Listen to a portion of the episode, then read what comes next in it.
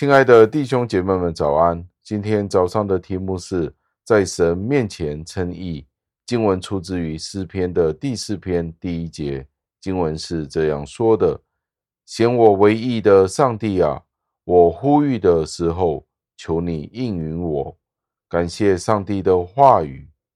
大卫在那个时候是处于极大的痛苦当中，实际上他几乎是被那一切的灾难所吞噬了。但是大卫并没有因为这些事情而变得低沉。悲伤的低沉到沉沦的地步了，他的悲伤也没有破碎他到无法接受或者接近上帝作为他的拯救者。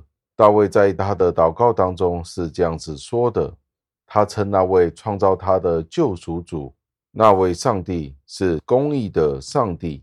他在那个时候称呼上帝，就好像是维护大卫权益的那一位。大卫用这样子的方式去呼吁上帝，因为世界各地的人都正在谴责他，他的清白被他的敌人们毁谤，并且被那些普通的民众们错误地判断和污蔑。我们应该仔细地去注意大卫对那些残忍而且不公义的对待的反应，因为没有什么比错误地被定罪、忍受暴力的毁谤。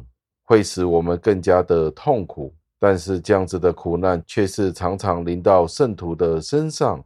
在这样子困难的环境当中，我们要学习懂得世界各地的邪恶引诱，而完全的依靠上帝。公义在这里可以被理解为一个好的因由，一件好的事情。大卫在这里抱怨那些人对他恶意与不法的行为的时候。上帝成为他公义的见证人，通过大卫可以教导我们：当我们的公义不被这个世界所承认的时候，我们不应该感到绝望。我们最大的安慰就是，当人去夸耀他自己的荣耀的时候，去污蔑我们的时候，我们在上帝和天使眼中去保持我们的正直，这便是最值得安慰的了。最后，让我们默想，知道我们在上帝的眼中是正确的，这是何等安慰的一件事情！这样子的认知可以减轻我们因为诬告使得我们的名誉受到亏损的那种伤害。我们要记得效法大卫，当我们为正义受苦的时候，我们应当有这样子的反应。让我们一起祷告。亲爱的恩主，我们再一次地赞美感谢您，因为很多时候我们都因为种种不同的原因，使得我们被人家误会。无论如何，求您教导我们时常有清洁无亏的良心，这是十分重要的。